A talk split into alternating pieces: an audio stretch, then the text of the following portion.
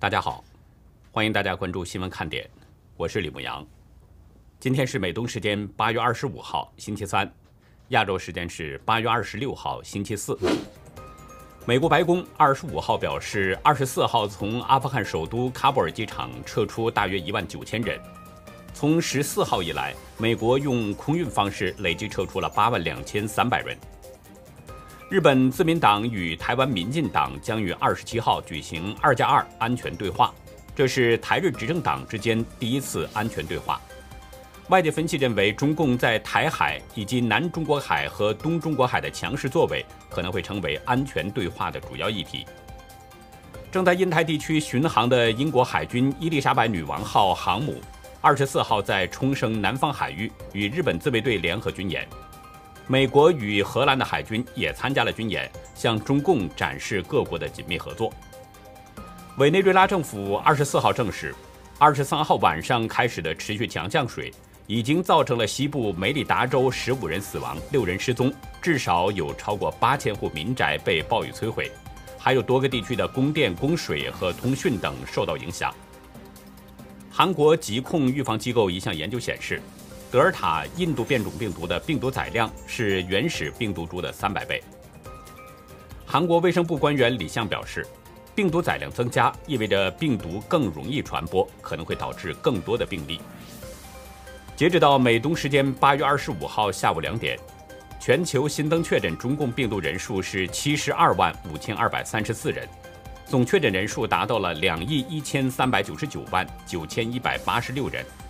单日死亡是一万两千三百八十五人，累计死亡总数是四百四十六万五千四百一十七人。下面进入今天的话题。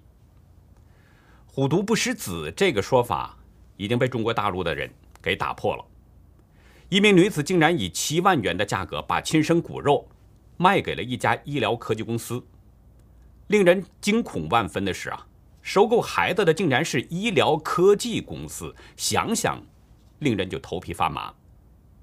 香港今天又发生了两件大事儿，使人不再怀疑香港的法治已经完全被中共操控了，正在肆无忌惮地进行着秋后算账。千铺先生说：“抱歉，我不相信了。”河北省张家口市古原县警方在今天发布一个通告。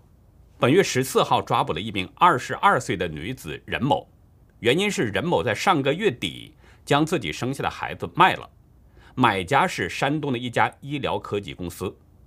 警方称涉案女子已经移交到山东警方，但没有公布山东医疗公司的名称。古原县警方表示，根据线索，山东省潍坊市公安局奎文分局涉嫌拐卖儿童的网上逃犯任某某。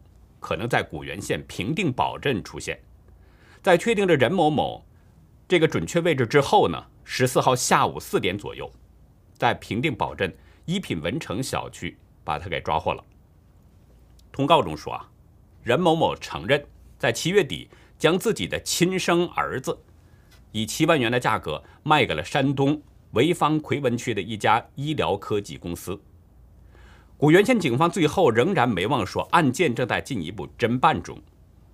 不过呢，这则通告很短命，只存活了几个小时，然后就被古原县警方给删除了，也不知道是什么原因。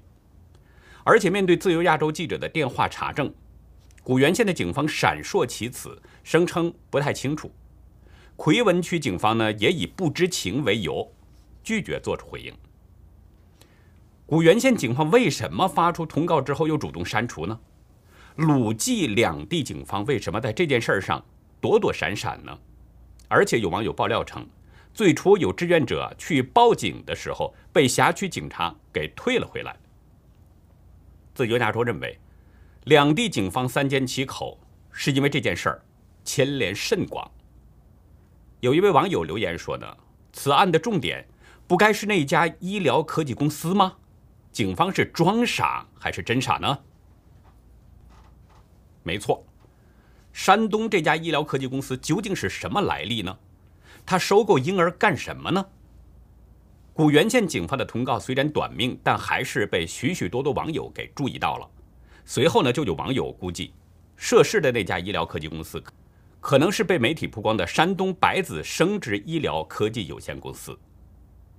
本月初，大陆澎湃新闻报道，山东潍坊一家名为山东百子生殖医疗科技有限公司，以咨询生殖健康业务为幌子，实际在从事非法代孕、贩卖婴儿业务。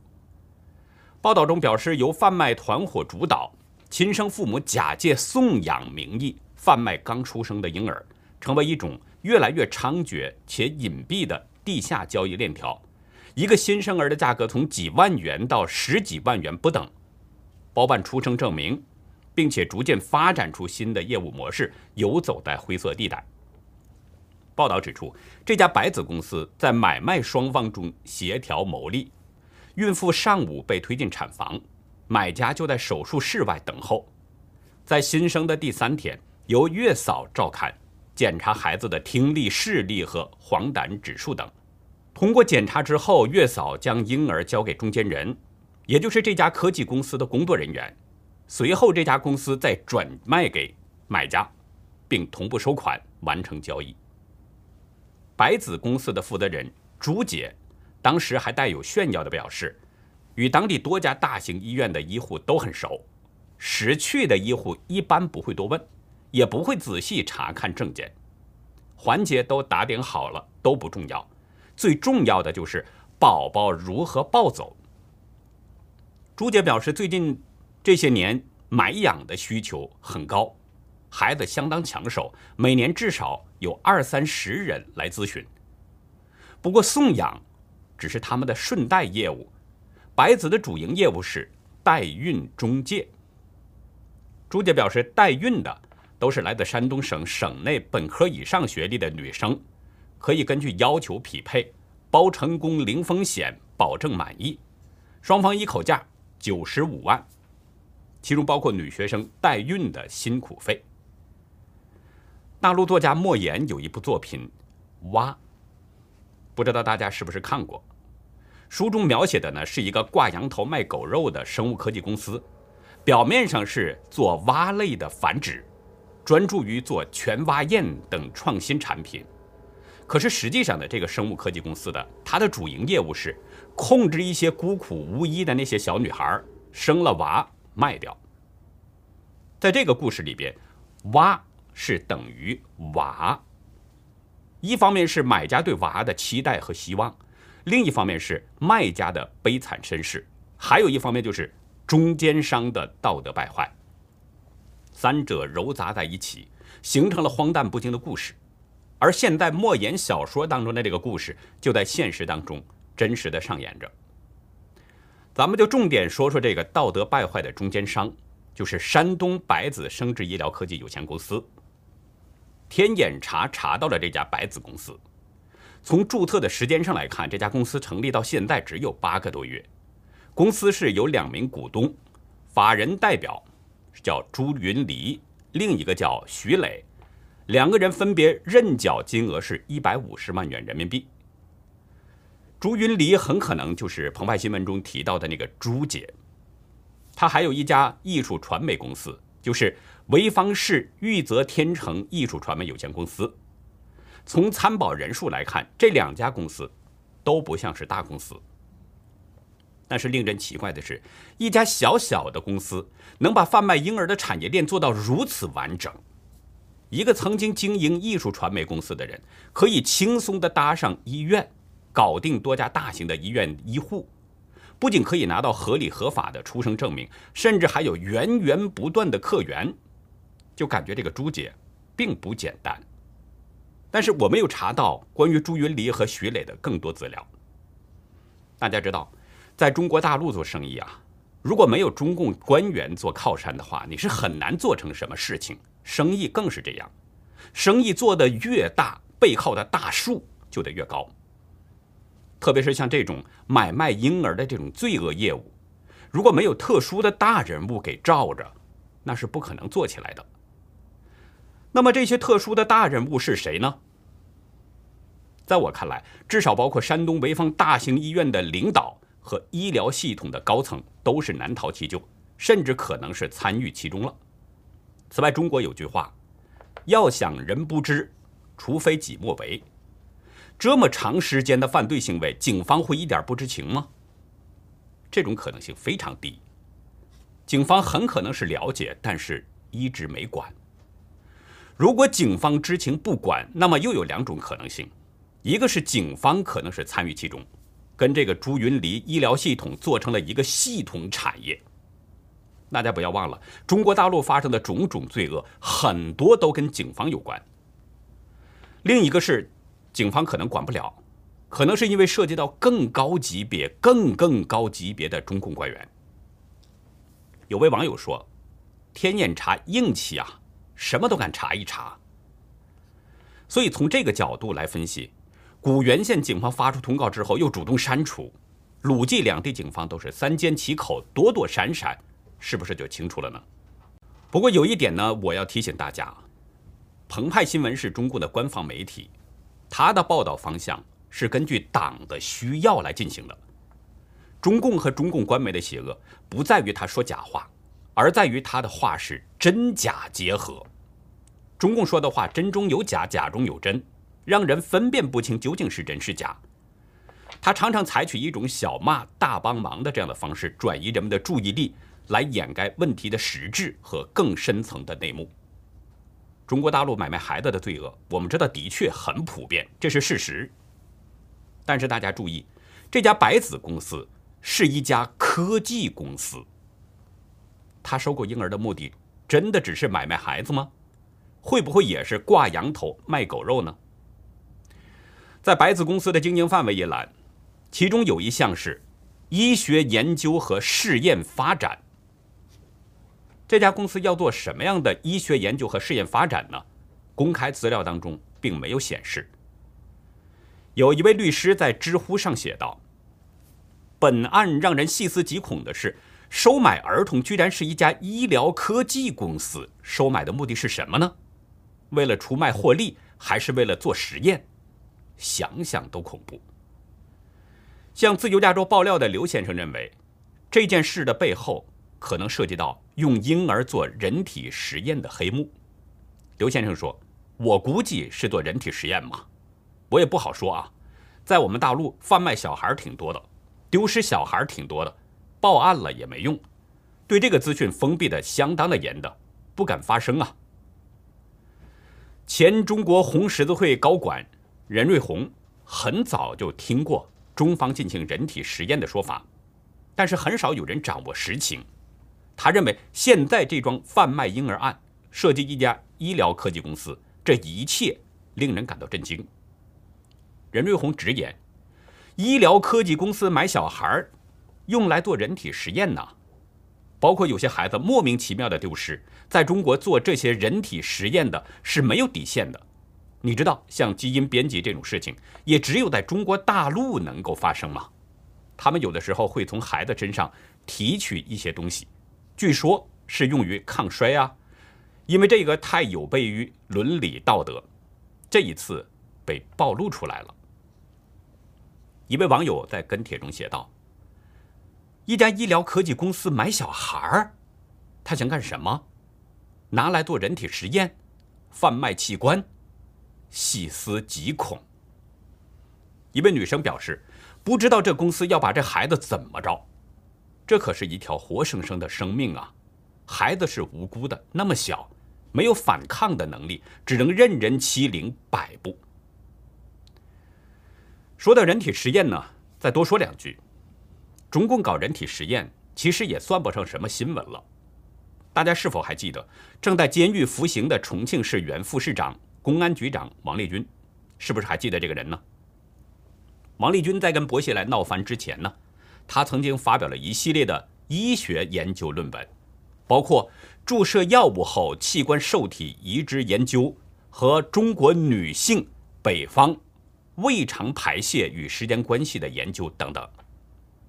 另外，这个王立军还有两项发明专利，一个是原发性脑干损伤撞击机，申请专利号是 CN 二零幺幺二零五四二零四二，另一个是。钝器伤致伤模拟装置，专利申请号是 CN 幺零二二二二四四幺 B。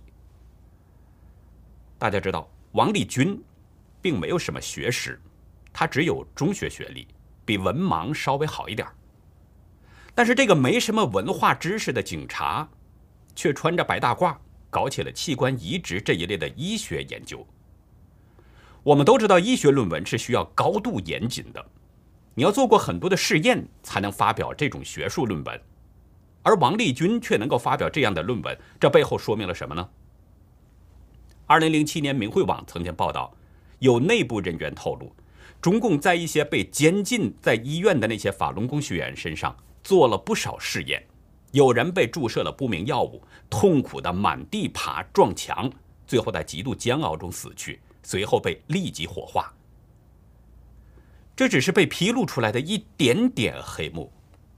中共对法轮功学员的那种迫害已经持续了二十多年了。中共在法轮功学员身上强制进行了多少罪恶的试验呢？无从得知。大家不要以为这跟您没有关系，有关系，而且关系重大。现在这个婴儿被卖到医疗科技公司。不就是中国的黑手从法轮功学员身上又伸向了普通百姓吗？连自己的亲生儿子都能卖钱，那么那些别人家的孩子呢？会不会成为目标呢？今天很多大陆媒体呢都在报道一个事儿：四川下雪了。报道中表示，雪山之巅被茫茫大雪覆盖，找不到一点夏日的踪迹。只见山顶飞雪，云海翻滚，仙气飘飘，宛如人间仙境。有的还说人间仙境，打鼓冰川，太美。四川这个地方啊，我们知道，即使是冬天，也很少下雪，特别是现在这个时节下雪更是少见，所以网友呢才会有这种人间仙境这样的描述和感叹。按照黄历来说，现在是七月十八。刚刚入秋，按照二十四节气来说呢，现在还是在处暑阶段。正常情况下，这个时节，别说是四川，就是东北三省也没到下雪的时候。可是四川竟然现在下起了大雪，是不是有些奇怪啊？在民间一直有一种说法：天有异象，必有冤情。大家回头看看最近这一二十年啊，中国大陆几乎遍地是灾。各种天灾人祸接连不断，异象纷呈。大家想一想，中共对中国人民的残害可以说是罄竹难书，累累罪恶汗牛充栋，上天能饶过他吗？我是有神论者。那么大家想想，这些异象是不是在预示着什么？或者说是，是不是上天在向人们发出警告呢？我们再来关注一下香港。今天香港发生了两件大事儿，一个是香港律师协会五个理事席位的改选，全都被亲共的律师给抢走了；另一个是支联会被要求在两周之内交出资料。律师会改选理事呢，这是备受人们关注的，因为改选的结果啊，会直接影响到律师协会的路线。但是，选举结果是，开明派的三名候选人。以一千多票的差距落选，亲共的三名律师得票都在三千票以上。如果真实民意就是这样，那也无话可说。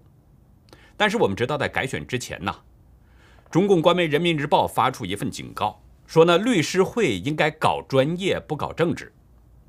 中共地下党有香港市长之称的林郑月娥更是放言，如果律师会变得政治化，将收回部分权利。在中共港共这么不断威胁之下，竞选连任的开明派候选人罗章南退出了选举。他表示受到了匿名威吓，是来自没有登记的 SIM 卡。考虑到个人及家人的安全，最终决定退选。他说：“这是香港伤感和羞耻的一日。如果眼没有失明，心没有死掉，那么谁都会明白。”律师会的改选是被操控了。律师会的这些变化，意味着香港的法治已经彻底死亡了，完全掌控在了中共港共的手中。未来香港会堕落到什么程度，非常令人忧心。今天另一件令香港伤感和羞耻的事儿，是支联会遭到港警的威胁，要求他们在两个星期之内交出资料。支联会副主席邹幸同对自由亚洲表示，警方公安处以香港国安法第四十三条为由，指称支联会属于外国代理人，包括邹幸同、刘慧卿、关尚义、梁锦威、徐汉光、陶军行，还有正在服刑的何俊仁、李卓人等等十名支联会常委及相关人士，要求交出资料。一个完全是香港人自发的组织，却被中共港共给指控为是外国代理人，你谁还相信香港有法治呢？中共就是要在香港制造这种血雨腥风的红色恐怖，用这种招数恐吓民间社会，在大陆反复使用的这种流氓手段，现在又用在了香港。据了解呢，警方要求智联会提交的资料是相当宽泛的，包括成立以来。职员及成员的个人资料，二零一四年起会议记录和收支，以及与中国维权律师关注组、一传媒创办人黎智英等其他组织和人士的活动资料。翻查资料啊，支联会过去曾经关注协助过不少中国民运和意见人士，比如八九民运人士李旺阳、天安门母亲、七零九大抓捕的律师等等。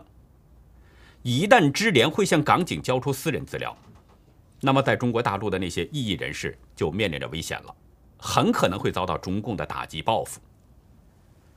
中共魔鬼的暴政还要肆虐到几时呢？美国华文作家钱普先生在他的诗集《致香港香港人》中有一首诗：“如果如果信仰不只是相信，正如有人把公义定死。”而定的人可以不受诅咒，继续与邪恶建交，信与不信又有什么分别？如果有人在修道院墙边撒尿或喷污水，喷的人却受犒赏赞扬，可以无可疑不被指责，你还相信黑是黑白是白吗？如果你在一面镜子里发现从前的自己改变了，砸掉镜子，狠狠打碎它。自从去年六月看见的伪善假面已太多，烂报是纸报，抗争是暴徒。抱歉，我不相信了。前面的话题呢都很压抑，那我们呢最后再给大家安排一个关于人性中的善的故事。住在俄克拉荷马州的蒂芙尼·霍洛威是一位单身母亲，她呢独自抚养着四个男孩，其中有一个叫杰森的孩子。前两天刚刚过完了五岁的生日，这个杰森呢，他想要的生日礼物啊，就是一个毛绒福分。但是因为疫情，这个霍洛威呢是正在失业，没有多余的钱去买。于是这个霍洛威就用旧的蓝色婴儿毛毯就亲手做了一个，并且拍成了照片发到了社交媒体上。没想到啊，霍洛威的这个帖子引来了很多人的回应，大家纷纷赞他心灵手巧。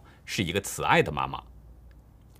更让霍洛威惊讶的是啊，还有数以百计的人给他的儿子杰森寄来了毛绒福分，另外还有鱿鱼、海豚等等这些海洋动物为主题的玩具。收到礼物的小杰森非常高兴，非常兴奋，用了大约一个小时给每一个玩具都起了名字。他每天晚上都要把所有的玩具放在自己的床上，坚持要跟这些所有的动物们一起睡觉。另外呢，还有一位不知名的朋友送给霍洛威一台缝纫机。这位朋友在留言中说呀：“以你的技能，我认为这是赚取额外收入的好方法。”还有一位匿名人士联系了俄克拉荷马州的蓝色动物园，捐出一百美元，让杰森一家去购买门票，因为这样呢，杰森就可以看到他喜欢的那些海洋动物，并且可以用手去触摸它们。